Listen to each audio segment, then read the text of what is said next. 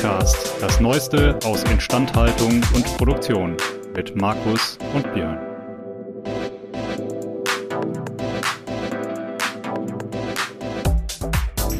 An dieser Stelle ein Dank an unseren Sponsor, denn dieser Podcast wird Ihnen präsentiert von Belfor DHD. Die Belfor DHD arbeitet jährlich an bis zu 3000 Maschinen und Produktionsanlagen von unterschiedlichen Herstellern. Das macht die Belfor DHD zu dem Dienstleister, wenn es um die herstellerunabhängige Wartung, Reparatur und Überholung von Maschinen und Produktionsanlagen geht.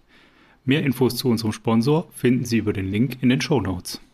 Herzlich willkommen zurück hier bei unserem kleinen FVI-Podcast mir gegenüber vor einer Bücherwand voller Bücher, die er selbst gelesen hat, leider nicht geschrieben. Markus, darauf warten wir noch, dass du ein Buch schreibst. Sitzt niemals, der gut aussehende, der gut aussehende und grinsende Markus Ahorner. Das finde ich schade, Markus, dass du kein Buch schreiben möchtest. Hallo Warum Björn. Nicht? Es gibt, ja, es gibt das ganz einfach zu erklären. Ähm, ich als als ähm, Jugendlicher war ich Fan des bekannten französischen Cartoonisten äh, Sampé. Hm? Oder, oder Sempe, wie die Deutsche ist. Ich glaube, danach gibt es sogar eine Oper, das ist dann die Semper-Oper.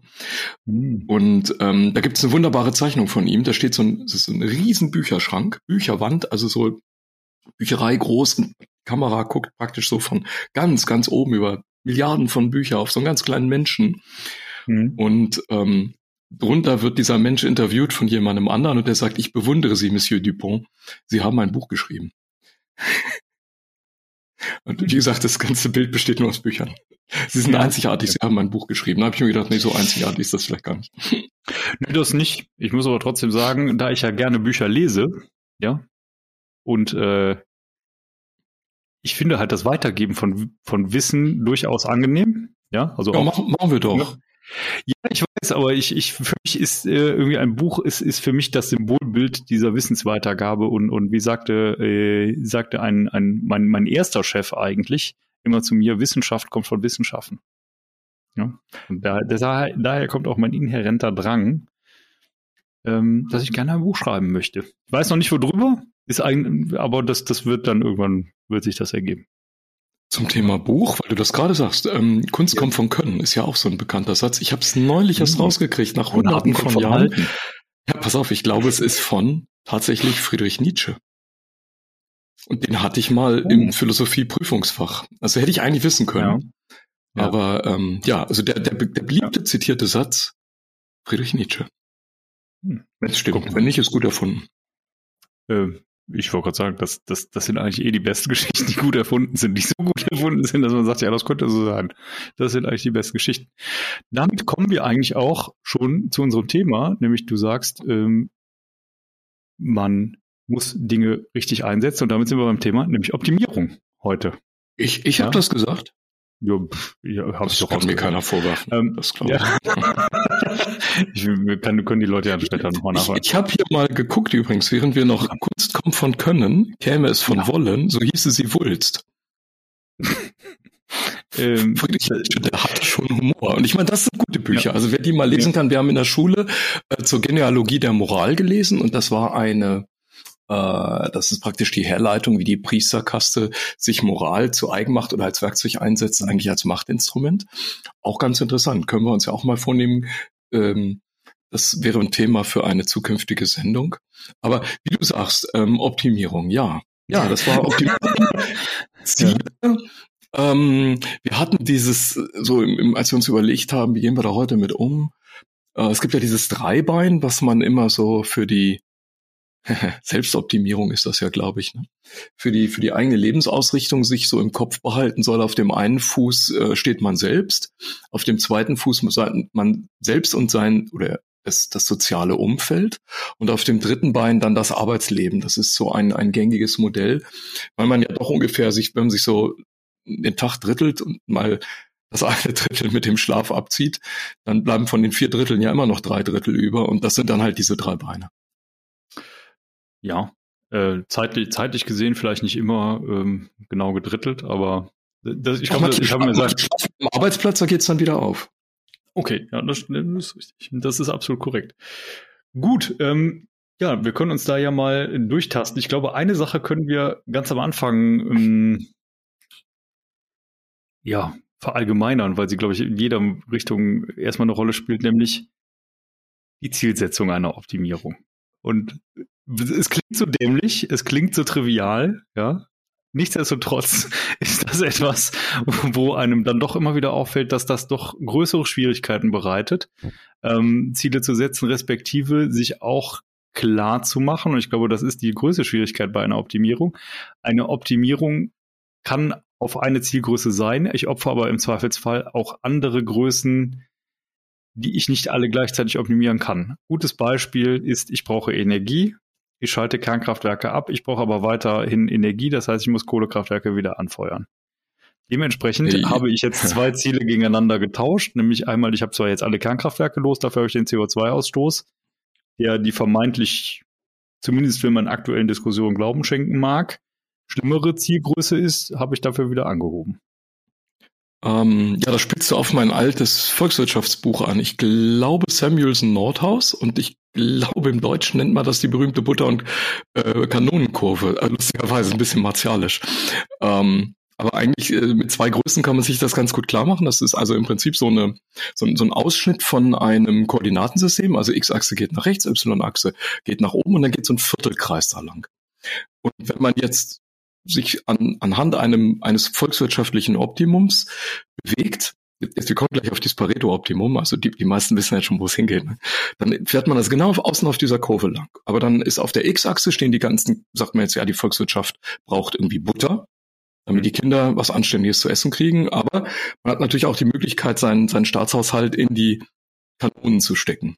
Ja, das sind also sehr starke Antagonismen. Also heute würde man neu, neudeutsch sagen, so Sozialetat gegen den äh, Verteidigungsetat. Ne? Und mhm. beides zusammen geht nicht. Also ich kann nur das eine oder andere machen und da, wo der Viertelkreis die Y-Achse schneidet, da habe ich mein ganzes Geld für die Größe Militäretat ausgegeben und wenn ich jetzt weiter nach unten gehe und immer auf diesem Kreis lang, dann schneidet das irgendwann die X-Achse und da habe ich dann null Verteidigungsetat, aber den maximalen Sozialetat. Und alles dazwischen sind äh, keine Kompromisse, sondern es sind Anteile. Und das mhm. ist die Idee des Pareto-Optimums, dass man dann sagt, jetzt sind wir aber hardcore eingestiegen, äh, dass man dann sagt, ja, du kannst das eine auf Kosten des anderen optimieren. Und jetzt gibt es natürlich noch die Möglichkeit, du hast das gar nicht, du machst es gar nicht optimal.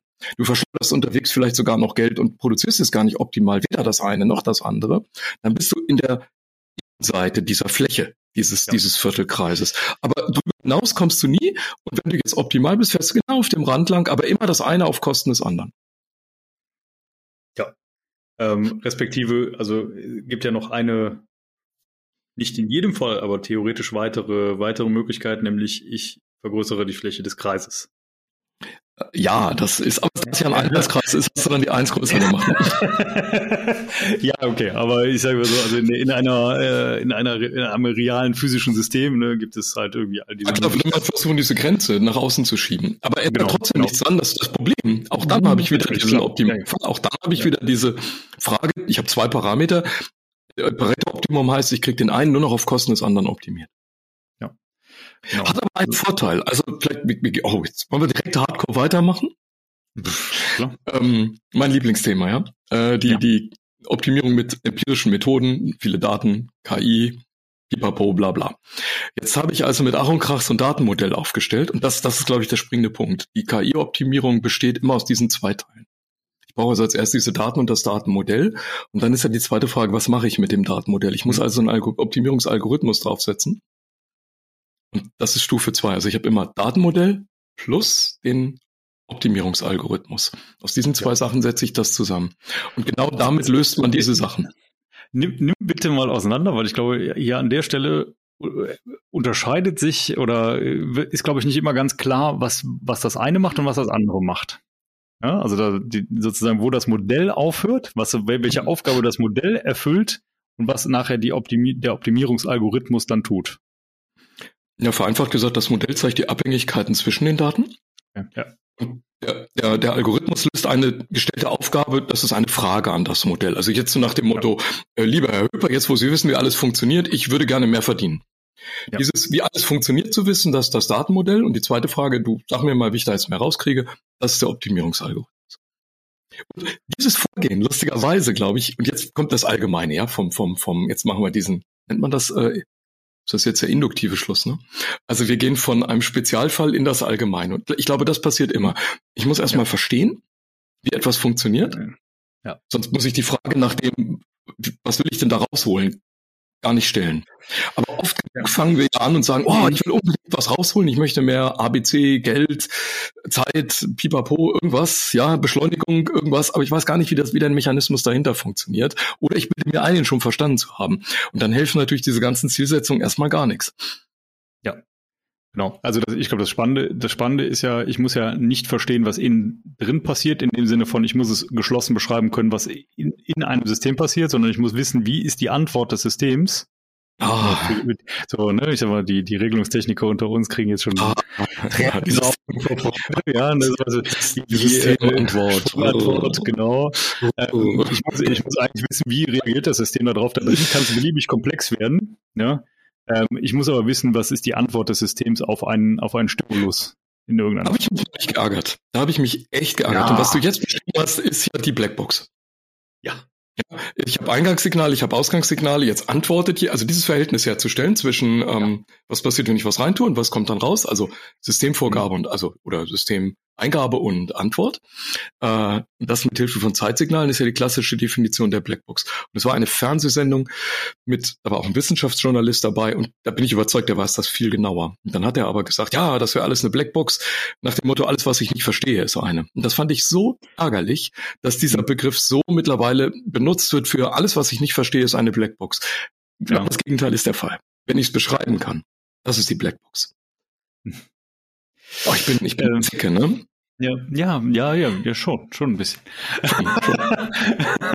Aber also, muss okay, gut. Ähm, das heißt, damit kriegen wir ja eigentlich äh, schon mal getrennt, ähm, wie wir das Ganze, wie wir mit dem ganzen Thema vorgehen können. Ja, ich, ja? ich glaube, das ist elementar, ja. Das, das heißt, ja. das, man, man sagt ja immer, boah, ich will was anfangen, ich habe eine Aufgabe, ich brauche ein Ziel. Ja. ja, der Teil stimmt ja. Aber das Ziel nützt mir, glaube ich, nach meinem Verständnis nützt mir das Ziel nichts, wenn ich nicht verstanden habe, wie das, aus dem ich das Ziel herausholen will. Also dieses, mhm. dieser Apparat, dieses System, das kann ein gesellschaftliches System sein, das kann eine Abteilung in einem Konzern sein, das kann ein Projekt sein. Wenn ich das nicht beschreiben und fassen kann, dann brauche brauch ich das Ziel auch nicht. Ich muss beides tun. Mhm. Ja.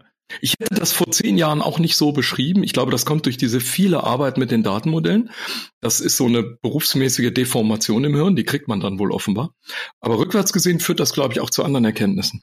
Mm, ja, zum einen das, zum anderen, ähm, was mir immer wieder auffällt, also gerade wenn man über auch über Prozesse und Dinge, die die in Unternehmen ablaufen, also nicht nicht nur im Sinne von technischen Prozessen, sondern auch äh, Geschäftsprozessen oder sonstigem ja, denkt, genau. ja, hilft es, hilft es einem sehr, sehr stark auch in der Analyse von, von Vorgängen, sich einmal bewusst zu machen, also quasi von, vom Ende her zu denken und zu sagen, okay, ich möchte irgendwann ein Ergebnis erzielen. Was brauche ich denn dafür, damit das kommt? Und quasi die Schritte rückwärts zu, nachzuvollziehen. Ähm, weil, wenn ich vorne anfange, ja, kann mir ja nur einer erklären, wo das am Ende hinkommen soll, sozusagen. Das muss aber ja nicht der optimale Weg oder der beste Weg unter gegebenen Randbedingungen sein. Also das heißt, wenn ich jetzt, wenn ich jetzt mal annehme, ich habe irgendein System, was alle Daten aus irgendwelchen Quellen mal genommen hat, ja, ähm, ich kenne die aber nicht mehr alle. Mhm. Sollte schon mal vorgekommen sein bei Industriesoftware. Ja, das irgendwann hat das mal einer gebaut, ja. Ähm, es weiß aber keiner mehr, wo das herkommt. Ja, ähm, und quasi dann von der, von, vom Ende her zu denken und zu gucken, okay, woher könnte es denn kommen, ähm, ist meistens viel, viel einfacher, als von vorne zu gucken und dann sich einen Weg zu suchen, wie man denn dahin kommen würde, sozusagen. Das, das, das, das mache ich, im, ja. das mache ich immer, wenn ich, wenn ich fiese Sachen auseinandernehmen muss irgendwas ja, reparieren. Das ja. ist der einzige Weg. Man kriegt es ja nicht auseinander. Da irgendwo ist ja immer noch die eine Klemme oder diese miese Schraube, die man nie sieht und findet. Und da ich finde, der beste Weg, dahinter zu kommen, ist immer zu sagen, wie hat sich der das ausgedacht? Wie würdest du jetzt, wenn du der wärst, der das konstruieren müsste, wo würdest du diese Klemme hin tun? Und genau da sitzt du dann meistens.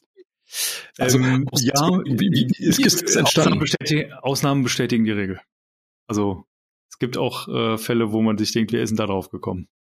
Das sind Shimano Plastikgriffe von, äh, also diese, diese Drehschalter von Fahrrädern. Die macht man nur einmal falsch auf. Da fliegt dir das gesamte Ding auseinander und das ist mhm. irreparabel, weil dann die Kunststoffteile durch die Werkstoff fliegen. Auch schon. Ich bin der Meinung und denke, oh, so hätte ich es nicht gemacht. Ja, äh, es ist absolut richtig. Also man muss auch sagen, es ist äh, teilweise faszinierend, auf was für Ideen. Ähm, ich weiß gar nicht, ob man sie Konstrukteure nennen darf, ehrlich gesagt. Also Menschenquäler. Meinst du diese Art von Konstrukteur? Ja, sowas, genau, sowas. Ja, ja. Ja. ja. das ist dieser ingenieurtechnische Ansatz. Aber jetzt nochmal zusammengefasst. Also ja. ähm, ich brauche einen, also ich, ja, ich brauche dieses Ziel, ne, sonst weiß ich ja gar nicht, was ich machen soll. Aber ich glaube, es ist hilfreich zu verstehen, versuchen zu beschreiben, ähm, wie funktioniert das Ding, hm. diese Einheit, dieses irgendwas, ja.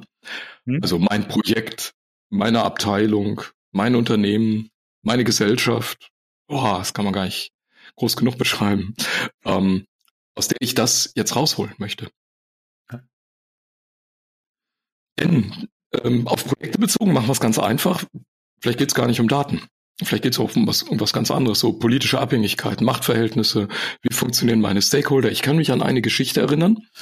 Ähm, das war immer über viele Jahre in allen Seminaren unser Beispiel für, oh, wenn das mal richtig schief geht. Mhm. Und zwar gab es ein großes Chemieunternehmen in Deutschland, das wollte eine Pipeline verlegen. Und in der Pipeline waren, wie immer in Deutschland, böse Dinge. Ich glaube, ich bin nicht mehr ganz sicher, aber ich glaube, es war auch Atome ganz gefährlich, aber, Atomstrom. Es war eine Atomstoffpipeline, also known as Kabel.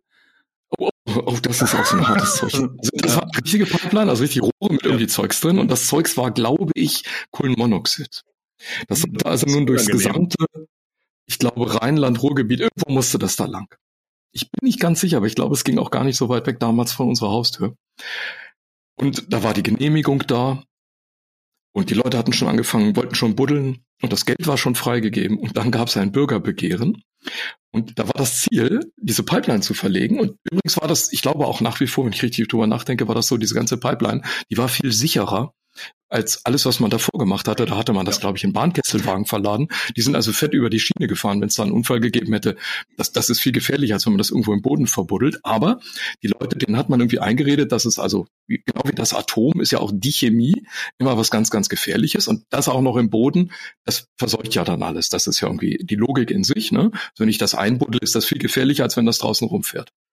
Die Logik die kann man jetzt in Frage stellen, aber so war das damals. Und dann haben also alle Anrainer, und ich glaube, manche haben auch einfach gesagt, vielleicht lohnt sich auch so eine Klage finanziell. Jedenfalls haben all diese Anrainer, die dann teilweise gar nicht betroffen waren, aber die also auch nur in der Nähe gefahren von diesem, von dieser Trasse, dann irgendwie Einspruch erhoben. Und dann hat man auf einmal festgestellt, diese Gruppe der Stakeholder, die, diese, die Leute, die also dachten, sie hätten einen Anspruch, die war viel, viel größer, als man ursprünglich angenommen hat. Und ich weiß nicht mehr, wie es ausging, aber ich glaube, es ist über Jahre zum Erliegen gekommen. Es war also war etwas ganz mhm. Schreckliches. Das heißt, dieses ganze Ziel dieses Projektes, nämlich ich möchte eine Pipeline verlegen und irgendwie Zeugs von A nach B transportieren, das ist komplett in die Hose gegangen, weil man das System drumherum, glaube ich, falsch eingeschätzt hatte. Ja, wobei da muss, oder das, das bringt einen natürlich auch zu einem bestimmten Punkt. Ne? Technische Systeme sind ja zum Glück, das Thema hatten wir zum Glück auch schon ein paar Mal, meistens recht gut äh, geschlossen beschreibbar und haben sehr diskrete Ein-Ausgabebedingungen, die man ähm, eins zu eins beschreiben kann. Ja? Ähm, bei Sozi sozialen Systemen kommt man viel, viel besser, glaube ich, durch Nachdenken darauf, was passieren könnte, aber gerade durch, durch externe Einwirkung, Faktoren, die schwer zu kalkulieren sind und Dinge, die auch in erster Näherung so zu sein scheinen, also gutes Beispiel Homo economicus, ja, in erster Näherung gut, in zweiter Näherung ziemlich bekloppt, ähm, ja. äh, sind, sind, sind dann halt ungleich schwieriger zu beschreiben. Wollen wir den kurz erklären? Hom ja, gerne. Bitte. Also letzten Endes ist die Idee des Homo, Homo economicus, dass der Mensch immer nach seinem so handelt, dass es zu seinem besten wirtschaftlichen Vorteil gereicht. Ja, ähm, und zwar rein rein wirtschaft, also rein auf monetärer Basis. Ne? Wenn ich habe zwei Produkte gleicher Qualität, das eine kostet 99 Cent und das andere 1,50 Euro, dann kaufe ich immer das für 99 Cent. Bestes Gegenbeispiel dafür ist Apple. Da kostet jedes Produkt ungefähr das anderthalbfache von allem anderen. Über Qualität lässt sich jetzt vortrefflich streiten. bis auf die Lieder in dem Shop, die kosten, glaube ich, wirklich 99 Cent. Ja, das stimmt, das stimmt. Das stimmt. Äh, ähm, aber die, äh, da, da merkt man relativ schnell und sehr, sehr gut, ähm, dass der Mensch so nicht gestrickt ist, sondern dass quasi tiefergehende emotionale Faktoren ähm, durchaus eine Rolle spielen. Ne? Und quasi natürlich in einem, je größer ich den Maßstab wähle, je größer ich quasi den, den Mittelwert über alle Menschen bilde, desto besser stimmt es. Es ist aber trotzdem keine gute Näherung für das ökonomische Verhalten von, von einzelnen Individuen, ja, sondern. Ja, ich, ich glaube, ähm, es gibt ja diesen Begriff des Konstruktivismus. Und ich, ich glaube, da, dahinter verbirgt sich ein Teil der Lösung. Ähm, wir, also das, was durch unser Gehirn rauscht, diese vielen kleinen Gedankenblitze, die sind ja sehr stark da, davon abhängig, was wir, was wir sehen, was wir fühlen, was wir gerade hören. Also alle unsere Sinne plus alle unsere Gefühle. Und die filtern. Unwahrscheinlich. Und dieser Filter, glaube ich, den, den kann man gar nicht überschätzen. Und dieser Öko Ökonomikus-Gedanke beruht auf der Idee, dass all diese Filter gar nicht existieren, sondern ja. da steht eigentlich im Prinzip nur eine große Zahl in Euro oder in einer beliebigen Währung, aber die ist immer Geld. Und Homo economicus macht auch genau das, um diese eine Zahl, da jetzt sind wir bei der Optimierung, ja, um diese Zahl zu optimieren. Aber der richtige Mensch Sapiens, der irgendwie gar nicht so Sapiens ist, äh, nicht immer. Nicht, nicht, wenn es in die Sockenabteilung geht zumindest. Ähm, der, da gibt es auch ein gutes Buch. Ähm, das, äh, Paco Underwood, ich glaube, er hieß Paco Underhill, Underwood, das muss ich mal raussuchen. Warum kaufen wir? Das ist ein echt gutes Buch. Das ist heute mhm. schon uralt, aber da steht drin, warum die Socken immer ganz vorne sind, wenn man vorne, als es noch Kaufhäuser gab, wenn man früher in Kaufhäuser reingegangen ist, ist man immer erstmal auf so eine Riesenkiste Socken mhm. zugelaufen. Und das wird da eben auch gut erklärt. Und genau diese Dinge, ja, warum tun wir das? Warum steht da eine Kiste, also ein Riesentisch mit Socken im Angebot? Ich meine, ich gehe in das Kaufhaus, um irgendwas zu kaufen, aber das erste, auf was ich stoße, dieser Riesentisch mit den Socken, äh, der, der auch wirklich nur dazu bremst, äh, dazu dient, mich abzubremsen beim Reinkommen, ja. Und damit ich mal verschnaufe und mich jetzt umgucke, bevor ich allen anderen die Rolltreppe verstopfe. Denn das ist die zweite Stelle, wo die Leute im Kaufhaus anhalten. Und das ist alles gar nicht Ökonomikus. Wenn, wenn du reinkommst, bist du erstmal völlig von den Socken. Von den Socken und auch sockenlos. Genau. Ja, genau. Ein gut, weiteres gutes Beispiel dafür, dann hören wir aber auch auf mit Beispielen für den Ökonomikus, ist zum Beispiel die Psychologie, wie äh, Supermärkte ihre Regale einräumen. Noch, genau. noch einfacher. Ne? Auf Augenhöhe sind meistens die sehr teuren Produkte. Also, alles, was, alles, was schön ist. Ne? Ja, wo man ja, schön dran verdient. Alles, was günstig ist, steht unten. Das ist ja, übrigens interessant. In der DDR hieß das ja Bückware, wenn die Sachen nicht da waren und die, und die Verkäuferin sich erst bücken musste und heimlich dann die Sachen so auf den Tresen getan hat. Ja, hatte ich noch eins für Sie, für gute Kunden. Heute ist Bückware das, was irgendwie im untersten Regal liegt, das eigentlich am günstigsten ist. Also da liegen die billigen Würmchen. Und wie ja. wir auf der letzten Fahrt, Björn, festgestellt haben, auch hier der geheimte oh. Erdnusswürmchen, mhm. Locken mhm. genannt. Das sind die billigsten, die besten. Das ist absolut richtig wir dürfen jetzt den Hersteller wieder leider nicht sagen, aber es ist ein großer Discounter, der damit wirbt, dass er regionale Produkte anbietet. Ich bin der Meinung, dessen Würmchen sind die besten. Und das ist ein klassisches Ökonomikus Leckergekus-Verhalten, denn da ist es tatsächlich günstig, billig und sie schmecken am besten. Ja, aber kann ich bestätigen. Über diesen, da muss man über diesen Status-Ding äh, rüberspringen, denn dann geht man ja damit zur Kasse. Alle können mich sehen, wie ich jetzt die Billigwürmchen gekauft habe. Ja, also für Fernsehen ja muss locken, ne? Das sind diese Knabberwaren fürs Fernsehen, die ich persönlich attraktiv finde. Und äh, wenn ich jetzt mit dem Billigwürmchen an der Kasse stelle, sieht mich ja jeder, ist nicht so mhm. gut. Besser, ich hätte irgendwas so iPhone-mäßiges. Mein Ego. Also ja, bei, bei, bei Billigwürmchen, glaube ich, ähm, da sind die Leute noch bei dir. Aber wenn du, ne, ich, es geht ja, geht ja schon los so im Teenageralter mit, mit irgendwelchen Markenklamotten und sonstigem. Also das heißt, ähm, da spielen durchaus sehr, sehr diverse Faktoren eine Rolle. Ne? Also wie gesagt, ist das psychosoziale Umfeld ist, glaube ich, nicht zu unterschätzen. Regel Nummer zwei. Regel Nummer zwei. Sobald ich mit menschlichen Systemen arbeite, muss ich meine Ziele ganz anders wählen, als wenn ich mit datentechnischen, aus, techn aus technischen Systemen arbeite. Ja. Ich glaube, das ist auch elementar. Gilt im Prinzip für alle Projekte, die von Naturwissenschaftlern und Ingenieuren betrieben werden, denn die fallen, wenn sie Pech haben, schnell drauf rein und denken, ist doch logisch. Das ist aber der Rest der Beteiligten gar nicht, ob das logisch ist, weil jetzt dieser ganze Konstruktivismus greift und weil jetzt die Leute sagen, nein, ich fühle mich gerade schlecht, ich will das nicht. Das, Aus das ist eine Socke, und hier sind wir wieder beim Thema Socke. Die eine Socke rauskriegen wird, warum der jetzt gerade so denkt. Ja, ähm, das ist aber dann auch wieder der Punkt, ähm, an dem, an dem dann das, das Mitnehmen, dieses Change Management dann irgendwann wieder, wieder eintritt, ne? Weil meistens, ganz blöd gesagt, ne? Ich sag mal, wenn du, wenn du etwas Sinnvolles tust, ne, dann ähm, gehst du ja immer davon aus, ah ja, das werden ja, werden ja schon alle mitkommen. Ja. Aber ich glaube, das, das, das, Erklären, warum und weshalb und wieso und in welche Richtung geht's denn jetzt weiter, ähm, ist da nicht, nicht zu unterschätzen. Ja, Respektive diese, diese Motivatoren, ne? Das, aber das ist, das ist eine Sache, über die haben wir auch schon endlos nachgedacht. Was treibt Leute an?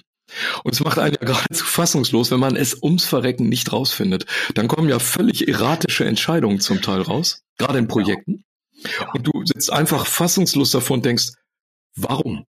Warum machen diese Menschen jetzt genau das, was also vielleicht eventuell sogar ihnen selbst schadet? Und du kommst ums Verreck nicht dahinter und sagst, ja, dann musst du das ja. so. Aber dann kommt man nicht auf dieses Muster und schon hat man wieder dieses Eingabe-Ausgabe-Verhalten des Systems. Jetzt verstehen wir das System nicht. Uh, jetzt haben wir das Datenmodell nicht für das System und dann funktioniert das mit den Zielen schlagartig auch nicht mehr. Ja. Wobei man ja sagen muss, eigentlich ist ja so ein Gehirn ne? auch ein ziemlich physikalisches System. Also gibt halt eine Menge Elektronen, eine Menge, Neu äh, eine Menge Neuronen ähm, und die feuern da irgendwie wild durch die Gegend. Es weiß nur blöderweise keiner wie. Ja, ich habe neulich, oh, jetzt kommen wir fast vom Thema weg, aber es gibt ja, ähm, von einem Nobelpreisträger, von dem Roger Penrose, äh, gibt es eine interessante Idee, über die denke ich schon seit Ewigkeiten nach und ich glaube, ich komme einfach nicht dahinter. Wahrscheinlich bin ich selber auch zu dumm. Aber er sagt Bewusstsein, mhm. jetzt kommt was Hartes, äh, ist der, ist der Kollaps der Wellenfunktion im Gehirn. Das ist für Fans der, Quantenmechanik. Ja, Und wenn man ein bisschen drüber nachdenkt, ist der Gedanke so nicht schlecht. Jemand anders hat letzte Woche geschrieben, den Artikel habe ich mir dann auch angeguckt. Das Blöde ist, der Gedanke hilft einem leider auch nicht. Nee, das ist, äh, ja. Der zweite Gedanke war auch, ähm, Bewusstsein passiert immer dann, wenn das Gehirn etwas tun soll. Das fand ich auch einen interessanten Gedanken. Wenn das Gehirn etwas tun soll, äh, das aus der normalen Routine weggeht. Das, das schaltet ja mal auf Routine. Sauerstoff sparen ist ja Platz eins bei ihm. Das Gehirn ist der größte Sauerstoffverbraucher, glaube ich, im ganzen Körper. Deswegen macht man ungern etwas Neues. Man hört ungern mit Rauchen und Trinken auf. Man denkt ungern schwierige Gedanken oder löst knifflige Aufgaben, es sei denn zufällig, man ist daran gewöhnt, dann ist das wie so ein Leistungssportler, der macht auch immer Sport. Ansonsten kommt kein Mensch auf die Idee, sich zu bewegen. Und so ist das beim Gehirn auch. Und Deswegen legt es gerne Routinen an, weil das stromsparender ist. Aber wenn man diese Routine verlassen muss, dann äh, sagt dieser Artikel, dann, dann kollidiert das irgendwie. Das Gehirn sagt, Moment mal, das ist jetzt nicht die Routine, die ich haben wollte. Warum machst du das jetzt? Muss jetzt zu denken anfangen und das ist der, die Sekunde, in der das, oder Millisekunde, in der das Bewusstsein passiert. Finde ich auch einen interessanten Gedanken. Ob es stimmt, kann ich nicht sagen. Aber ich fand es nachdenklich. Ich, ich finde den Gedanken auch interessant. Ähm, bin mir aber im Moment unsicher. Wir kommen da später drauf. Also mit später meine ich irgendwann in 20 Jahren. Ich finde find all diese Überlegungen insofern interessant, weil es einem mehr Freiheitsgrade eröffnet, zu verstehen, dass andere Leute ja. ab und zu auch mal Blödsinn machen. Und das ist jetzt, wenn wir jetzt wieder überlegen, wir haben irgendein System, meistens mit vielen Menschen. Mhm. Wir wollen irgendein Ziel erreichen. Meistens ja. eins, das uns gefällt. den wenigsten anderen. Ich meine, steht ja immer auf jedem Beraterschaubild Nummer eins, äh, was ist unsere Ausgangssituation, was ist unsere Zielsetzung, damit alle mal genickt haben. Aber das ist ja so ein Proforma-Nicken. Das mhm. ist ja jetzt wieder genau diese Geschichte, die du eben beschrieben hast. Da sagt man jetzt halt, ja, ich bin ja im Unternehmen, ich bin ja der Homo Unternemicus, ich muss mich ja sinnvoll verhalten. Aber äh, das ist so eine Scheinrationalität, glaube ich, die da erzeugt wird. In Wahrheit äh, denken sich die Leute dann doch, weißt du, hab mich mal gern. Wenn ich aus dem Zimmer bin, mache ich genau wieder das, was ich will. Ja. Ja, genau das. Also ähm, interessanterweise, also es mag vielleicht auch äh, an der Innensicht liegen, weil man selber aus dieser Gruppe kommt. Aber interessanterweise die Leute, die es gelernt haben, von Berufswegen sehr rational und, und in Schlussfolgerungen zu denken, Physiker, Mathematiker, Ingenieure, in, Informatiker, ne, ähm, argumentieren doch auffallend häufiger auch in so einer Struktur, als es andere Leute tun, die aus anderen Professionen kommen. Ne? Und ich glaube, es ist halt wirklich auch einfach eine, eine Trainingssache, sich auf dieser, auf diese Ebene einzulassen sozusagen. Ne? Also ja, es gibt, glaube ich, noch was Fieseres. Also ähm, es gibt ja diesen Begriff der Postmoderne. Ähm, das, das fing ja mal an mit dieser postmodernen Architektur, als man überall Glasfassaden an den Kaufhäusern hatte, aber postmoderne äh, heißt ja auch, dass. Man, ich dachte, das wären wenn E-Mails. Post. Das ist, wenn die Briefpost äh, heute nicht mehr kommt. Das ist die Brief, ah. das ist die, das ist die moderne Post. Postmoderne ist was anderes. Ah. für die Fall, dass du jetzt, für die Fall, dass du mal ausnahmsweise ein Wortspiel machen wolltest. Ja, aber du, ach, du kennst mich zu gut. Ja. Postmoderne, es, es gibt es so einen Nebeneffekt, den, den ein Herr namens, jetzt, der heißt auch noch Neil Postman. Jetzt, ich, also es ist jetzt zu viel ist gut, ich weiß. Aber der Postman beschreibt das eigentlich ganz schön in seinem Buch Die zweite Aufklärung. Ähm, da sagte er, naja, überleg doch auch mal dieses ganze Aufweichen von Begriffen. Ja, das übrigens selten in, bei Technikern und Naturwissenschaftlern gemacht wird, sondern eher im Bereich der Menschen, die aus Geisteswissenschaften kommen. Dieses alles in Frage stellen sieht ja erstmal klug aus, weil man dann auch ähm, letztlich sokratisch irgendwie, da kommt das glaube ich her, ja. Der Sokrates hat ja auch immer so gefragt, weißt du das eigentlich wirklich? Und hat dann versucht, über diese vielen Fragen die Leute so ein bisschen dahin zu bringen, zu sagen, denk doch nochmal drüber nach. Alles, was du für gesichertes Wissen angenommen hast, solltest du nochmal reflektieren. Bisher ist das ja gut gemeint. Aber man kann das natürlich auch übertreiben. Und dann kann man, glaube ich, jede Diskussion, die überhaupt anfängt, jetzt sind wir wieder bei den Zielen, es fängt ja immer an mit Begriffen, dass alle sich auf dasselbe einigen. Und das kann man natürlich auch beliebig verdünnen und auflösen. Das, das ist, glaube ich, auch ein Effekt der Postmoderne, dass Begriffe, die eigentlich allen immer klar waren, ständig hinterfragt und neu definiert werden, bis am Ende gar keiner mehr den Begriff versteht. Was dann auch nicht, nicht mehr so wahnsinnig produktiv ist, muss man auch sagen. Ja, was, was, was völlig unproduktiv ist, vor allem weil die, die eigentlich schon jeder gedacht hat, alle hätten dasselbe Verständnis, ja. dann nochmal überfragt. Das ist manchmal ganz gut, glaube ich, in Projekten, da kommen wir wieder zu dem Systemgedanken, wenn man am Anfang der Projekte sagt, verstehen wir unter dieser Zielsetzung auch nachher genau dasselbe. Ja. Also vorhin die Frage mal zu stellen, ist, glaube ich, gut. Ja. Äh, sich ständig hinten aufzuweichen, ist, glaube ich, das Tödlichste, was man machen kann. Ja, respektive, ich glaube halt, an, an manchen Stellen hat es auch eine andere Motivation. Ne? Also man, man, hat, man hat zwar eigentlich mal das Gleiche verstanden, nutzt aber dieses Hinterfragen, um dann auf einmal seine eigene Agenda durchzudrücken, weil man doch auf einmal was ganz anderes möchte. Ja, das wäre garstig, ne? Ja, das ist aber auch irgendwo menschlich, ne? Fällt uns ähm, aber auch kein Beispiel ein, weil wir solche Fälle nicht kennen. Nein, habe ich noch nie von, also habe ich mir sagen lassen, dass es sowas gibt. Ja. Ähm. Wenn wir jetzt nochmal zurückgehen und sagen, okay, ja, wir haben jetzt aber eine ganze Menge, was irgendwie vielleicht gar nicht, also wir, wir haben ein riesiges Gewusel. Ja. Wie fange ich denn jetzt an, das zu suchen, wo ich optimiere? Mhm. ähm, es gibt verschiedene Methoden. Die eine wäre jetzt zu akzeptieren, dass ich ganz viele verschiedene Dinge habe, die auch alle was beeinflussen. Also ich habe jetzt was ganz Kompliziertes und tausende von Einflussgrößen. Dann glaube ich, ist ein Verfahren besser. Zunächst mal diese Abhängigkeiten unserer Datenmodell Mhm. die Abhängigkeiten zwischen diesen Einflussgrößen zu beschreiben. Es gibt aber dann auch Fälle, wo, wo das, glaube ich, einfacher ist. Also das klassische Projekt, das klassische Industrieprojekt besteht ja immer aus diesen drei Fragen. Was möchtest du denn erreichen? Das wäre jetzt die Spezifikation. Wie viel Geld gibst du mir denn? Hm? Ist diese Kostenbudgetgeschichte. Das reicht dann eben irgendwann nicht mehr und dann bis dahin muss ich fertig sein. Und wann möchtest du es haben? Also das ist die Zeitfrage. Ähm, das ist ja immer das goldene Dreieck des Projektmanagements. Da kann ich gar nicht so viel bewegen. Und ähm, da versuche ich, diese Vielzahl an Parametern möglichst einzudampfen. Und wenn die dann zu komplex sind, dann ähm, wird es auch wieder, also mehrdimensionale Ziele allgemein formuliert, sind immer sehr schwierig. Also ideal ist bei allen Aufgaben, die wir als Optimierungsaufgaben in der Industrie lösen, wenn wir das auf einen Wert zurückführen können. Es gibt, wie gesagt, diese anderen Fälle. Es gibt auch diese Pareto-Optima.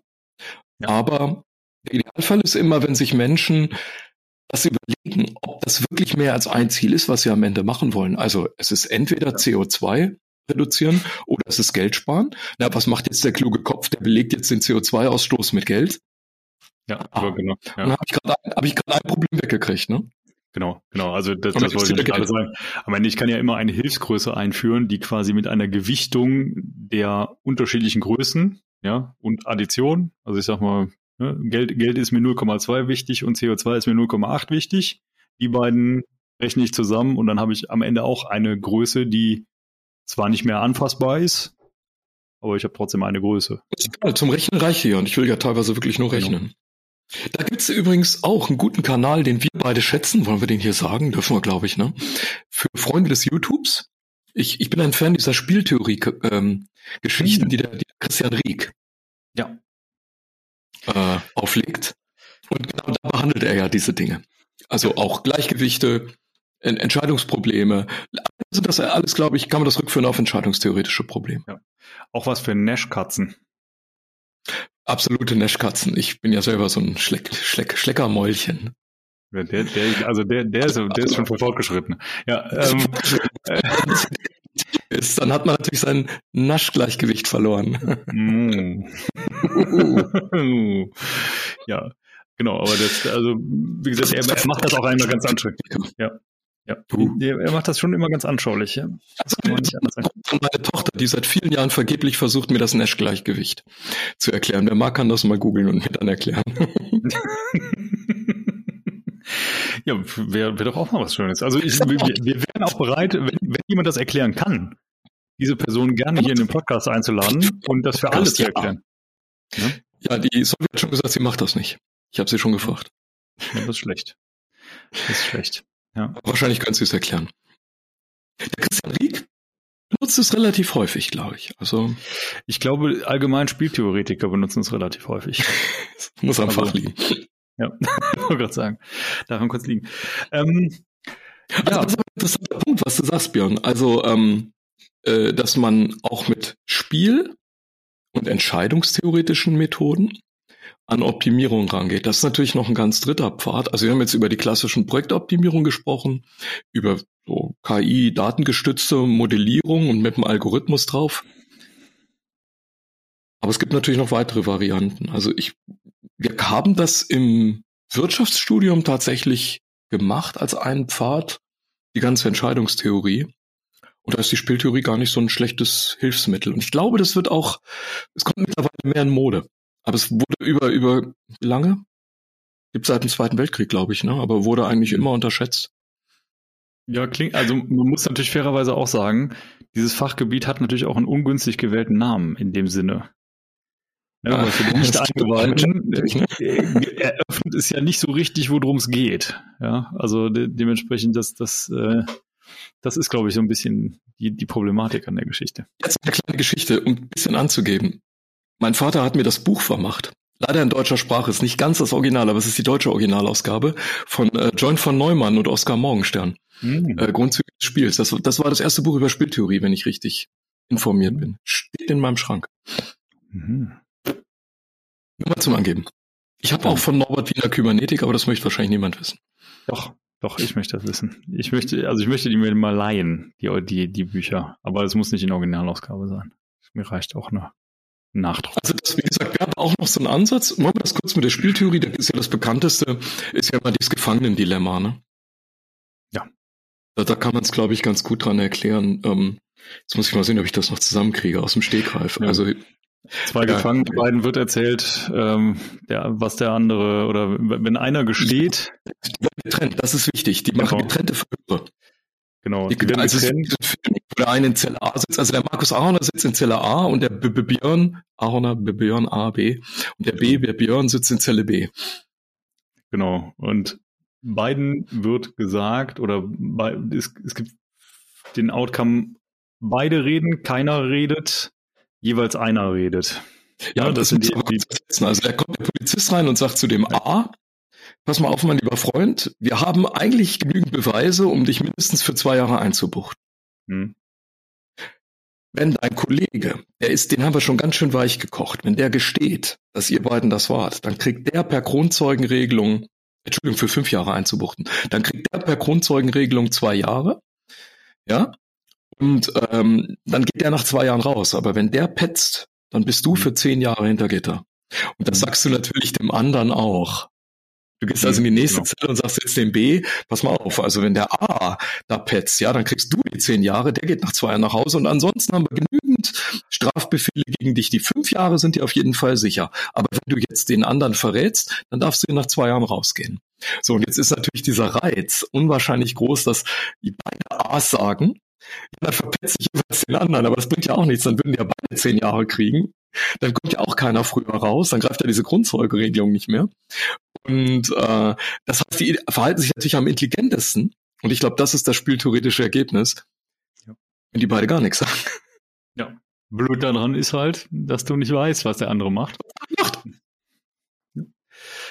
Genau, und äh, de dementsprechend das ist eigentlich ein ganz schönes, anschauliches Beispiel, wie man aber auch mit äh, ja, theoretischen Überlegungen dazu kommen kann, was denn jetzt dann auch bei Fehlen von Informationen dein, eigene, dein eigenes Utility, so heißt es, glaube ich, immer, ähm, maximiert. Da gibt's ähm, auch noch ein kommunikationstheoretisches Beispiel, das ist gar nicht so mathematisch, das kann man auch gut verstehen. Als wir so maturiert haben, in der Schule waren, Abitur geschrieben haben, ist schon viele hundert Jahre her. Da war das also ganz berühmt. Irgendjemand war, glaube ich, mal auf so einem Jugendseminar gewesen und brachte dann den Begriff der, der Interdependenz, interdependentes Denken mit. Und das ist ein interessanter Fall. Da sitzen also der Markus und der Björn. Ähm, die wollten eine Stadtbesichtigung machen. Die haben sich aber unterwegs verloren. Mhm. Jetzt hat beide, jeder, jeder hat nur eine Hälfte von der Karte. Die können also sich in der Stadt jetzt nicht orientieren. Und jetzt sitzt der Markus auf dem Marktplatz und denkt, wo treffen wir uns denn? Und übrigens, das Lustige ist, der Fall ist wirklich mal passiert, und zwar mir genau. Äh, das erzähle ich dann gleich. Und wo, wo treffen wir uns denn? Und jetzt ist nicht die Idee zu sagen, ja, ist ja klar, hier, wo ich bin. Denn der Björn sagt ja dann dasselbe und sagt, ja, da, wo ich bin. Und dann sehen die sich natürlich nie. Die, das interdependente Denken, und das ist eigentlich ein spieltheoretisches ähm, Modell, glaube ich, also so habe ich das immer betrachtet, wäre jetzt zu sagen, was ist denn aus Sicht unserer beide der logische Weg? Und dann würde man sich zum Beispiel an der größten Kirche treffen, also am größten Gebäude der Stadt oder am Touristeninformationszentrum. Und dann muss man sich überlegen, was würde denn der andere an meiner Stelle jetzt tun und was würde der denn von mir erwarten, was der wohl denkt, was ich jetzt tue? Das ist beliebig kompliziert. Äh, das kann auch beliebig falsch werden. Das ist auch falsch äh, geworden. Das ist das Beispiel, das ich erzählen wollte. Und zwar war ich vor vielen Jahren an einem Flughafen und wollte mich mit jemandem treffen, mit einem Kollegen. Und wir beide kamen aus verschiedenen Zeiten, aus verschiedenen Richtungen. Ich glaube, das war irgendwo in England.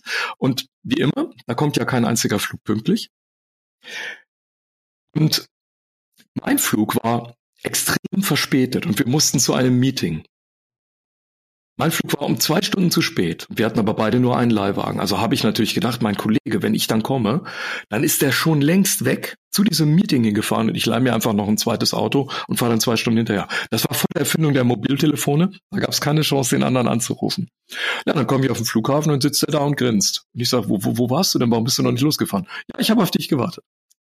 Da haben also alle anderen zehn Leute zwei Stunden auf uns gewartet, anstatt dass der erste schon mal hingefallen wäre, fahren wäre. Da habe ich gedacht, das war Musterbeispiel für nicht interdependentes Denken. In dem Fall ist es aber gut gegangen. Ich habe ehrlich gesagt gedacht, die, die Geschichte geht so aus, du bist an den Flughafen gekommen, er hat dich nicht gesehen, hat weitere zwei Stunden gewartet, nachdem du schon da warst noch besser. Äh, ist dann ist dann mit noch einem weiteren äh, Mietwagen dann noch nachgekommen. Das das das wäre äh, noch viel katastrophaler ge gewesen. Insofern, so funktionieren Drehbücher. naja, gut. Ähm, wir haben die 42 Minuten. Ja. Genau, also wir können schnell zusammenfassen für alle, für alle, ja. die jetzt so. Also das war jetzt ein wilder Überflug. Ich habe ein System, das muss ich verstehen. Unser Gedanke. Ja. Also es lohnt sich, sich damit zu beschäftigen, wie funktioniert denn das, was ich eigentlich da optimieren will. Das kann was mit Daten sein, das kann auch was mit Menschen sein. Menschen sind schwieriger als Daten. Deswegen wollen ja alle Daten über Menschen sammeln. Sonst gibt es ja keinen. Das so funktioniert ja Facebook. Ne? Deswegen gibt es auch so viele Dating-Apps. Oh, oh, oh, oh, oh, oh lala. Dating ist ja eigentlich ein Dateningenieur, ne? Hm, ja, genau. Ulala. So, also ich brauche erstmal dieses Verständnis über das, was ich da vor mir habe. Dann habe ich die Zielsetzung, leichter gesagt als getan. Gibt es auch mhm. verschiedene Wege. Da könnte ich sagen, ich habe einen Parameter, mach mir Geld, mach mir weniger CO2. Das ist so ein Parameter. Dann habe ich zwei Parameter, mach mir sowohl Geld als auch CO2. Dann habe ich die Möglichkeit umzurechnen oder ein Pareto-Optimum zu bilden. Das ist diese Butter- und Kanonenkurve die ist, die ist martialisch, ne? aber ich habe das ja schon mal gesagt, die ist ein bisschen heftig. Aber dann fahre ich entweder auf der, dann mache ich entweder mehr Geld oder mehr CO2 oder beides oder also oder man findet einen Mechanismus, um die beide, den einen von dem anderen abhängig zu machen, dann reduziere ich es wieder. Das wäre also äh, streng mathematisch eine, eine Dimensionsreduktion, ne? Indem ich eine linear abhängige einführe. Und ähm, im, dann habe ich aber auch noch die Möglichkeit, über spieltheoretische Varianten ranzugehen. Und die sind sehr verwandt mit den entscheidungstheoretischen. Also es lohnt sich, glaube ich, für Menschen, die viele Entscheidungen treffen müssen, sich mit Optimierung zu beschäftigen, sehr lange darüber Gedanken zu machen, was ist eigentlich das wirkliche Ziel, wie funktioniert das System und mit welcher dieser ewig vielen Methoden gehe ich da dran. War das so richtig zusammengefasst? Das war ganz fantastisch zusammengefasst. Und jetzt, ja, kommt natürlich noch die entscheidende Frage. Was kann denn der FVI dazu beitragen, wenn ich jetzt solche Probleme habe und ich sage, ich möchte unbedingt optimieren, ich habe auch jede Menge Daten oder ich weiß nicht, ob ich genug Daten habe, was kann man dann dann machen? Für Menschen, die aus der Industrie kommen, ist das schnell beantwortet. Das wird in Zukunft die FVI-Akademie bearbeiten. Innerhalb dieses Bearbeitungsprogramms, also innerhalb dieses Akademieprogramms, äh, liefern wir auch Methoden für das Asset Management, für das Umgehen mit datengetriebenen Methoden, um also aus dieser Anlagenwirtschaft die richtigen Informationen zu ziehen und um dann zu sagen, diese verschiedenen, die, die, die ja gerade in der, in der Industriewelt sind das ja oft widersprüchliche Zielsetzungen. Ja, also kaufe etwas billig ein, mache mir aber hinten die beste Qualität meiner Produkte. Das ist ein klassischer Widerspruch. Da kann ich nur das eine auf, auf äh, Kosten des anderen optimieren oder ich muss einen guten Kompromiss finden. Oder in der Instandhaltung der klassische Widerspruch, äh, erhöhe die Verfügbarkeit und senke gleichzeitig die Kosten. Ne? Das, das sind auch, und wie man damit umgeht, mit diesen widersprüchlichen Zielsetzungen, das ist, glaube ich, ein ganz elementarer Teil dieses Programms. Lohnt sich für Mitglieder. Und solche, die es werden wollen. Hm, das da noch mehr, könnte man sagen. Ähm, wobei, ist eigentlich egal. Mitglieder, die es werden wollen. Es lohnt sich für alle. Und dementsprechend sind wir auch, wie sich die meisten denken können, am Ende unserer Folge angekommen. Bedanken uns mal wieder bei unseren Zuhörerinnen und Zuhörern für das Dabeisein, das Mitmachen und freuen uns jetzt schon auf alle, die kommen nächste Woche und uns das Nash-Gleichgewicht nochmal erklären. Oh ja, darauf freuen wir uns besonders. Ähm, wir freuen uns aber Stimmt, auch das, über. Wir freuen uns über alle Sorten ja. von Teilnehmern, würde ich sagen. Ne? Würde ich auch sagen. Gut, damit sind wir am Ende der Folge und sagen Tschüss.